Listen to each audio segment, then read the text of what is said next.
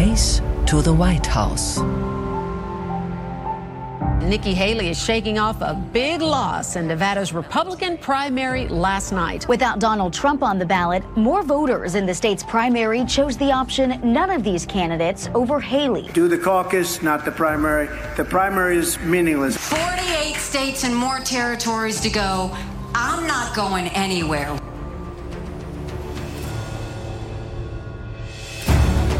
Nikki Haley bleibt im Rennen und wir natürlich auch Chelsea. Willkommen zum Race to the White House. Mein Name ist Julius Vanilla. Und ich bin Chelsea Speaker und gestern war wieder mal ein Tag, wo einem die Eigenarten des amerikanischen Wahlsystems vor Augen geführt wurden. In Nevada fanden die Vorwahlen der Republikaner statt, aber Nikki Haley war gar nicht auf dem Wahlzettel zu sehen. Sie war nämlich am Dienstag dran. Gestern war nur noch Donald Trump auf dem Zettel der alle Delegiertenstimmen auch mitgenommen hat. Und das Spannende ist, Chelsea, auf diesem Stimmzettel am Dienstag, wo eben auch Nikki Haley drauf stand, da stand noch jemand anderes drauf und es war None of the Above. Also keine anderen Wähler. Und wie ist es ausgegangen? Nikki Haley hat mit zwei Dritteln verloren. Sie hat nur knapp 40 Prozent bekommen und die anderen haben die absolute Mehrheit geholt. Dementsprechend das Votum war klar. Nevada will nicht Nikki Haley haben. Genau, aber trotzdem ist das System in diesem Bundesstaat total verwirrend und zu Recht hat eine Wählerin in Nevada Folgendes gesagt. I think our voting system frankly is a mess. Ja, was für ein Understatement. Und dass Nikki Haley so eine Niederlage erlitten hat gegen None of the Above, ist natürlich gefundenes Fressen für Donald Trump. Aber man muss schon sagen, Nikki Haley hatte ziemlich recht, als sie zu ihrer Niederlage gesagt hat. We knew months ago that we weren't going to spend a day or a dollar in Nevada because it wasn't worth it. We knew that was rigged from the start. Sure. Our focus is on South Carolina, Michigan, Super Tuesday. Sie sagt also, die Wahlen in Nevada wurden eh manipuliert. Wir konzentrieren uns auf Super Tuesday. Aber die Frage bleibt dann, Julius, aus kampagnenstrategischer Sicht, warum ist sie überhaupt noch im Rennen? Ja, bevor wir zum Super Tuesday kommen, gehen wir erstmal nach South Carolina. Dort wird am 24. gewählt und das sollte eigentlich ein Bundesstaat sein, bei dem Nikki Haley durchaus positiv abschneiden kann. Warum? Das ist ihre Heimat. Dort war sie Gouverneurin und trotzdem, wenn man sich die Umfragen anschaut, Trump liegt bei 58 Prozent. Fast doppelt so viel wie Nikki Haley im Moment aufzubieten hat. Ich habe lange dort gelebt. Es ist ein wunderschöner Bundesstaat. Es sind herzliche Leute und trotzdem, es ist ein erzkonservativer Staat, so wie ihn Trump eben auch liebt. Es ist Trump Country.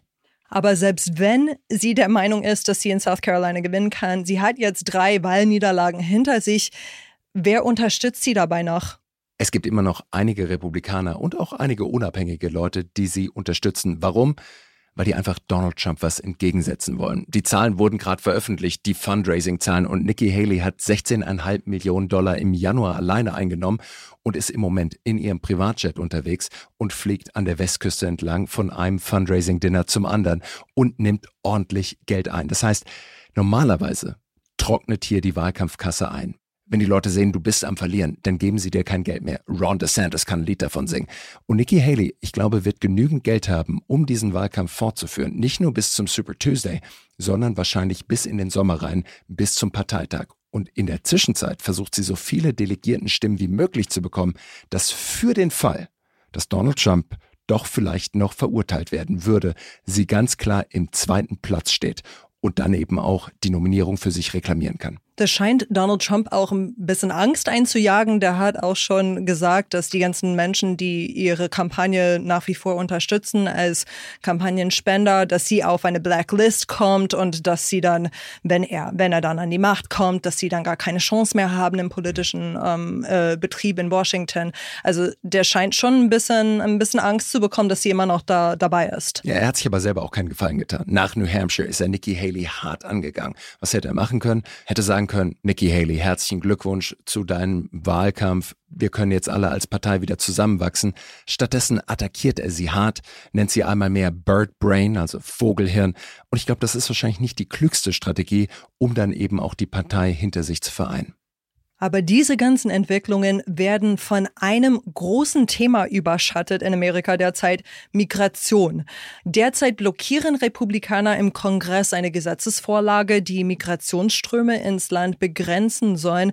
Eigentlich ist es ein Thema, das den Republikanern am Herzen liegt und Joe Biden ist ihnen wirklich entgegengekommen und hat hier einen Kompromiss gesucht. This bipartisan bill is a win for America because it makes important fixes to our broken immigration system.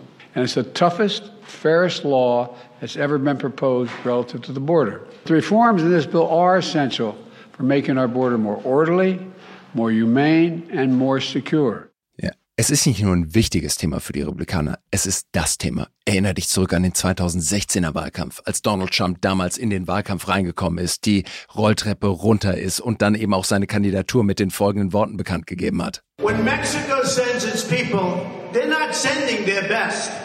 They're bringing drugs, they're bringing crime, they're rapists. Es ist der absolute Rallying Cry, der Schlachtruf der Republikaner im 2016er Wahlkampf gewesen. Build that wall. Build that wall. Build that wall. Im Endeffekt der Raketentreibstoff, der Trump ins Weiße Haus katapultiert hat. Und jetzt haben sich Demokraten und Republikaner in den letzten Monaten zusammengesetzt, um einen Gesetzestext zu schreiben, der genau dieses Thema angeht. Und Chelsea, du weißt, wie drastisch die Situation an der Grenze auch wirklich ist. Ja, absolut. Also du musst dir vorstellen, da ist eine 3100 Kilometer lange Grenze zwischen Mexiko und Texas und Kalifornien. Auf jeden Fall kommen dort im Schnitt 8000 Menschen an jeden Tag. Das sind wirklich Migrationsströme, die man sehen kann.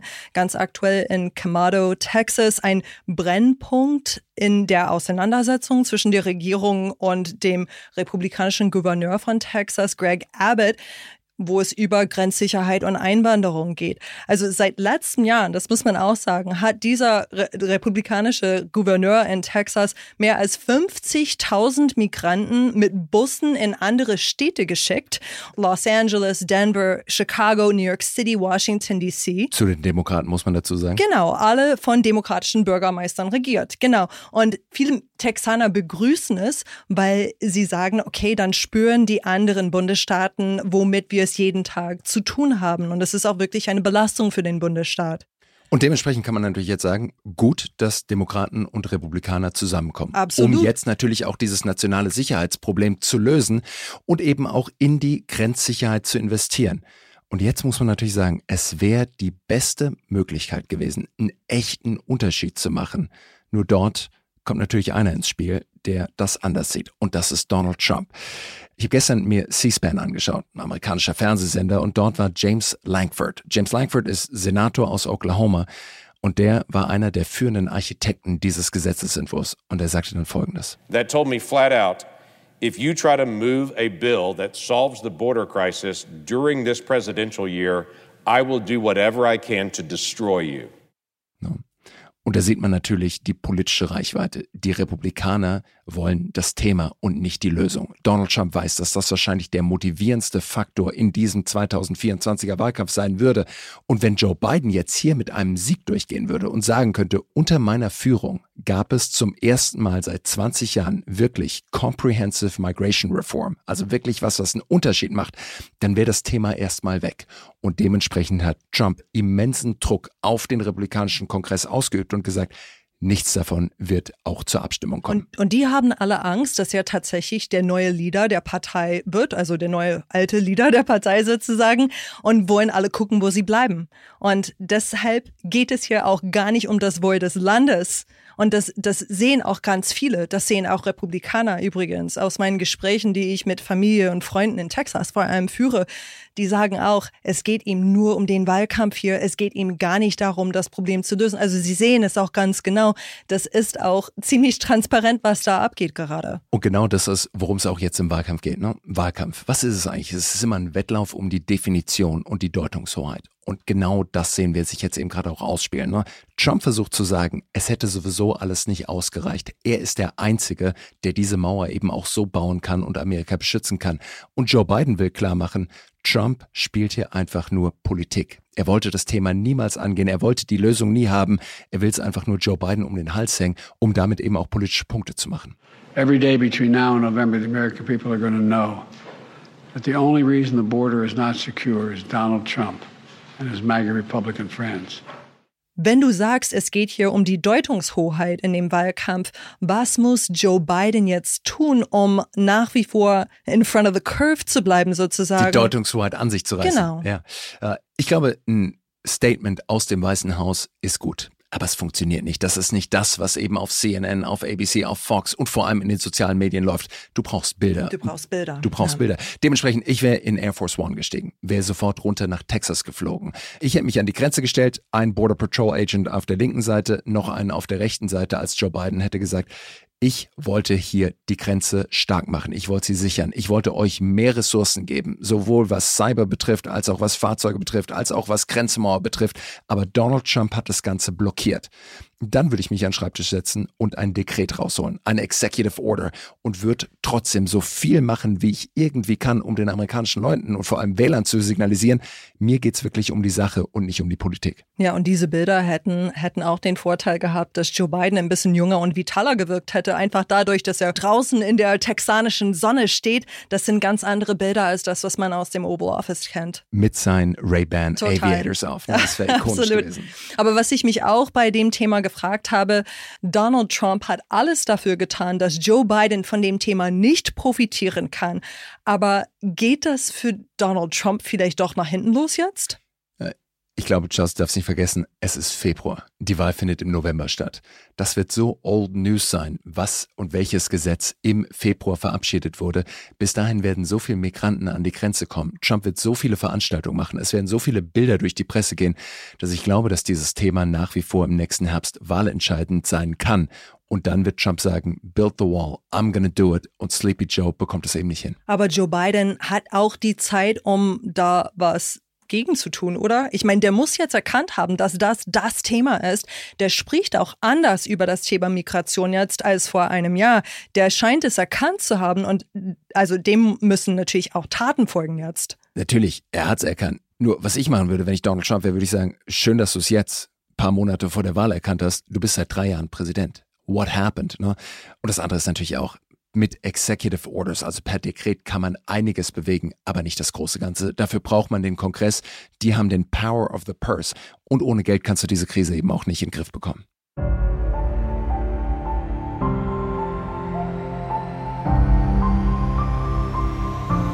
Courtroom Update. The US Appeals Court has just ruled that Donald Trump does not have immunity from prosecution. Uh, they have ruled that he does not have immunity from charges in the federal 2020 election case. Ein US-Berufungsgericht hat jetzt entschieden, dass Trump für seine Handlungen im Amt tatsächlich strafrechtlich verfolgt werden kann und dass er keine Immunität genießt. Was bedeutet das jetzt für die ganzen Prozesse, mit denen er sich rumschlagen muss in den nächsten Monaten? Trump hatte gehofft, im Endeffekt all die Prozesse abzuräumen, indem er sagt, ich war der Präsident und dementsprechend bin ich immun. Jetzt hat das Berufungsgericht das gekippt und dementsprechend gehen die ganzen Gerichtsprozesse auch weiter. Heute gab es einen zweiten Gerichtsprozess. Der Supreme Court wurde angerufen und sollte darüber entscheiden, ob Trump auf dem Stimmzettel in Colorado bei den Vorwahlen stehen dürfe. Da gibt es noch keine finale Entscheidung. Ich habe heute zugehört und es war eine spannende Verhandlung mit vielen Argumenten. Konkret ging es um das 14th Amendment, also den 14. Gesetzeszusatz und dort die dritte Section. Jonathan Mitchell, einer der Anwälte von Trump, hat folgendes Argument im Supreme Court gebracht.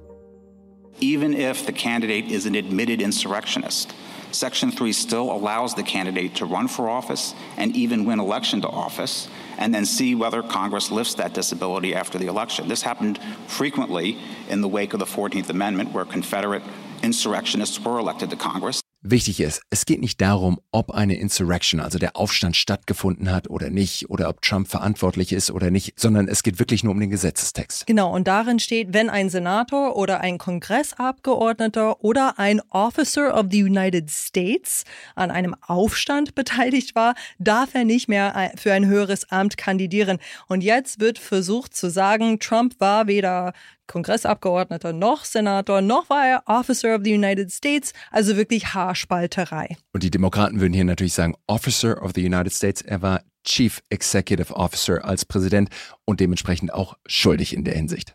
Genau, und jetzt werden wir beobachten, wie der Supreme Court urteilt. Die Vorwahl in Colorado, um die es ja eigentlich geht, ob Trump auf dem Wahlzettel tatsächlich stehen darf, findet am 5. März statt, also am Super Tuesday.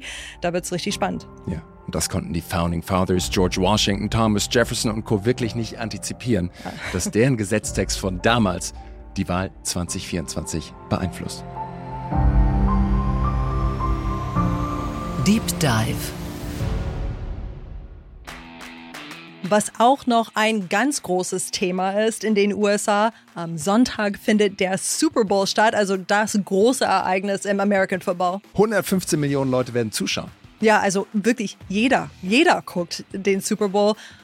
Auch ich habe immer den Super Bowl geguckt, obwohl ich das ganze Jahr lang nie Football geguckt habe. Meine Mutter, die wirklich die letzte ist, die Football guckt, macht eine große Party an diesem Tag. Das es sollten wir auch hier im Pioneer Office machen. Uns den Wecker stellen und durchgucken. Ja, aber dann brauchen wir Coors Bier, so richtig Dosenbier und Guacamole mit Chips. Also das gehört alles äh, zum, äh, zum guten Umgang in Amerika, dass man äh, an diesem Tag wirklich eine große Party macht. Wir schmeißen den Grill an. und äh, worauf sich viele freuen, neben dem Sportlichen, ist natürlich Halftime Show und die ganzen Werbungen, die da zum ersten Mal gezeigt werden. Aber die Augen der Nation sind dieses Jahr wirklich auf Taylor Swift gerichtet, denn sie ist zusammen mit einem der Kansas City Chief Spielern. Travis Kelsey. Genau. Und Ein sie absoluter Superstar, der Tight End. Genau. Und wenn sie es schafft, von ihrer Show in Tokio rechtzeitig zurück zu sein, dann wird sie auf jeden Fall dabei sein am Sonntag. Aber wir sprechen natürlich nicht über den Super Bowl, sondern wir sind hier im Race to the White House und wir wollen dementsprechend natürlich auch drauf schauen, was bedeutet das für die Politik äh, und wie könnte das den Wahlkampf beeinflussen? Genau, und deshalb wollen wir über Taylor Swift sprechen.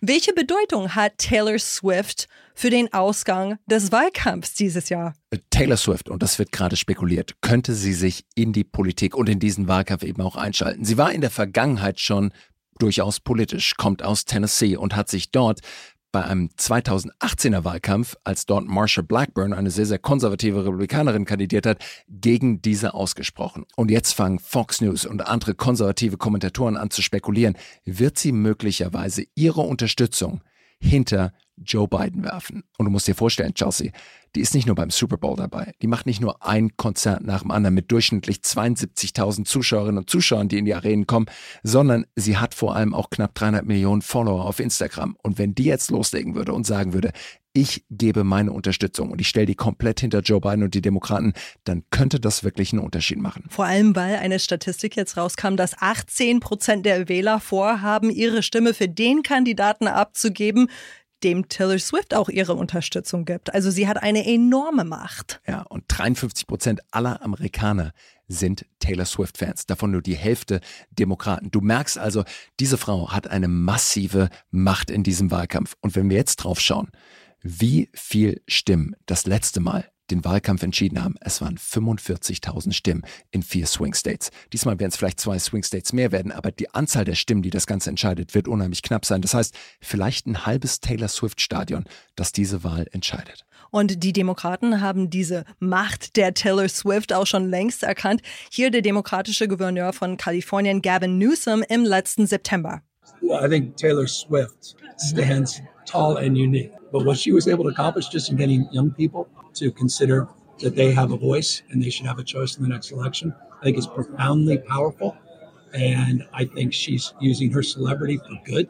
Also ihre Worte könnten wirklich die Zukunft der amerikanischen Demokratie beeinflussen, ja. muss man wirklich sagen. Und vor allem eben auch Jungwähler. Und da sind wir auch wieder zurück bei Joe Biden. Der hat nämlich extrem eingebüßt. Wenn man sich die Wahlanalyse von 2020 anschaut, damals hat er noch die Stimmen der Jungwähler mit 20 Prozent Vorsprung vor Donald Trump gewonnen. Jetzt liegt Trump mit vier Prozentpunkten vor Joe Biden bei den 18- bis 35-Jährigen. Also ein gigantisches Problem für Joe Biden. Und dementsprechend ist natürlich so wichtig für die Demokraten, dass Taylor Swift mobilisiert. Letztes Jahr hat sie am National Voter Registration Day über vote.org mobilisiert, hat Instagram-Posts gemacht, hat immer wieder Videos gemacht und dort haben sich 35.000 neue Wähler, vor allem junge Leute, eben auch zum Wählen registriert, wovon zumindest statistisch gesehen, eher die Demokraten profitieren. Und jetzt ist natürlich die Hoffnung im Weißen Haus. Wenn wir es schon mit unserer Politik nicht schaffen, vielleicht helfen uns noch die ein oder anderen Celebrities, den Karren hier wieder aus dem Dreck zu ziehen. Aber es ist natürlich nicht das erste Mal, dass die Demokraten auf prominente Unterstützung setzen. Du warst damals bei der Obama-Kampagne auch dabei und da waren auch ein, zwei große Namen mit auf der Bühne. Richtig, äh, knapper Wahlkampf 2012. Es war die Wiederwahl von Barack Obama gegen Mitt Romney. Ich war damals in Ohio stationiert, war für die Schlussmobilisierung verantwortlich. Und wir wussten, wenn wir Ohio gewinnen, dann werden wir die Wahl gewinnen. Also was machen wir? Wir haben alle prominenten Unterstützer in den letzten Wochen nach Ohio eingeflogen. Und die große Schlussveranstaltung damals in Columbus, Ohio, war nicht nur mit Obama, sondern wir hatten auch zwei Top-Acts. Das eine war Jay-Z und das andere war Bruce Springsteen, The Boss. Well, the dogs on Main Street howl, cause they understand. If I could take this moment into my hand. Und du musst dir vorstellen, die Halle kocht. Ne? Alle wissen, Obama kommt, aber zuerst eben mit seiner Gitarre. Er spielt, er singt Bruce Springsteen und dann kommt Jay-Z auf die Bühne und macht wirklich eine Stimmung, dass es kracht. So Ohio, could you make some noise for your president, Barack Obama? Yeah! Ich habe diese Clips gestern noch geguckt. Ich habe echt Gänsehaut gehabt. Und da habe ich mir angeschaut, wie Barack Obama gesprochen hat und wie die Stimmung in diesem Saal war. Und ich dachte so, wow, was für ein Kontrastprogramm zu dem, was wir heute haben.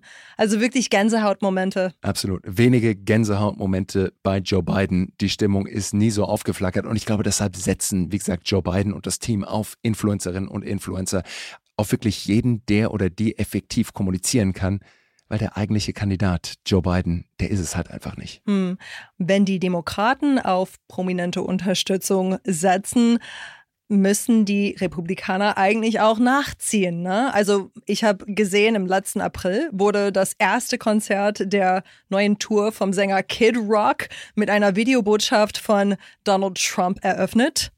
Und im November war Trump jetzt bei der Ultimate Fighting Championship in Madison Square Garden. UFC. Genau, und kam an mit großem Tamtam -Tam und mit Kid Rock und mit Tucker Carlson.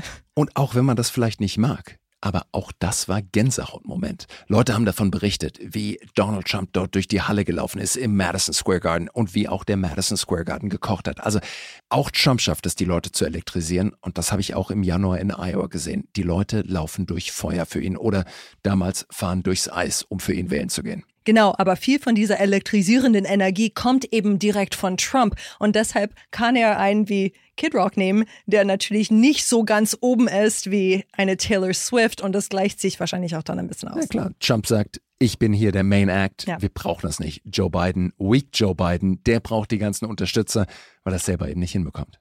Nicht nur Trump und Biden versuchen, ihre Kampagnen mit prominenter Hilfe aufzupeppen. Saturday Night Live ist eine Late-Night-Sketch- Comedy-Show, die es seit Mitte der 70er Jahren in Amerika gibt. Aber wirklich, jeder Amerikaner kennt diese Show mit dem Live from New York, It's Saturday Night. Also es geht jedes Mal so los, wirklich ikonisch. Und letztes Wochenende war Nikki Haley als Überraschungsgast dabei.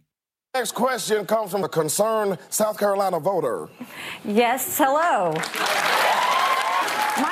My question is, why won't you debate Nikki Haley? One more question, and it's actually for Ambassador Haley. What would you say was the main cause of the Civil War? And do you think it starts with an S and ends with a lavery? Yep, I probably should have said that the first time. Das war nicht ganz unumstritten, weil viele gesagt haben, Saturday Night Live mischt sich dann auch in die Politik ein und ergreift Partei für Nikki Haley hier. Was sagst du aus kampagnenstrategischer Sicht zu diesem Auftritt von Haley? Ist es ein schlauer Move gewesen? Ich glaube, dass ein sehr schlauer Move war. Auf der einen Seite, weil sie dort ein wirklich großes Publikum ansprechen kann, was sie so im Moment selber nicht schafft, weil ihr einfach die Relevanz fehlt. Und das zweite ist, dieser Kommentar damals, die Antwort auf die Sklavereifrage, dass ihr nicht eingefallen ist, was wirklich auch den Bürgerkrieg verursacht hat, das hat sie dort wieder aufgeräumt und hat im Endeffekt ein bisschen Selbsthumor auch gezeigt, dass sie sich selber auf die Schippe nehmen kann. Und ich glaube, das ist was, was Politikerinnen und Politiker viel zu selten machen. Einfach so einen Fehler abzuräumen, indem man Witze auf eigene Kosten macht und somit auch wieder in die Gunst der Wählerinnen und Wähler kommt. Ja, ich denke, jeder kann ein bisschen was davon lernen. Nicht nur in der Politik, sondern auch im Leben insgesamt äh, sich nicht zu ernst nehmen. Und ein bisschen Selbstironie tut auch mal gut. Julius, wie geht's jetzt weiter bei unserem schönen Podcast? Am 24. geht's nach South Carolina, wo der nächste Vorwahlkampf ansteht und wo Nikki Haley natürlich versucht, ihr Comeback dann eben auch zu inszenieren. Und danach natürlich der Super Tuesday, wo 900 Delegiertenstimmen bei den Republikanern vergeben werden. Also einer der wichtigsten Tage in diesem Wahlkampf. Wir werden dabei sein mit Analyse. Ich freue mich sehr darauf, mit dir, Julius, bei unserer nächsten Folge von Race to the White House. Damit bleibt es nur noch zu sagen, stay safe on the campaign trail.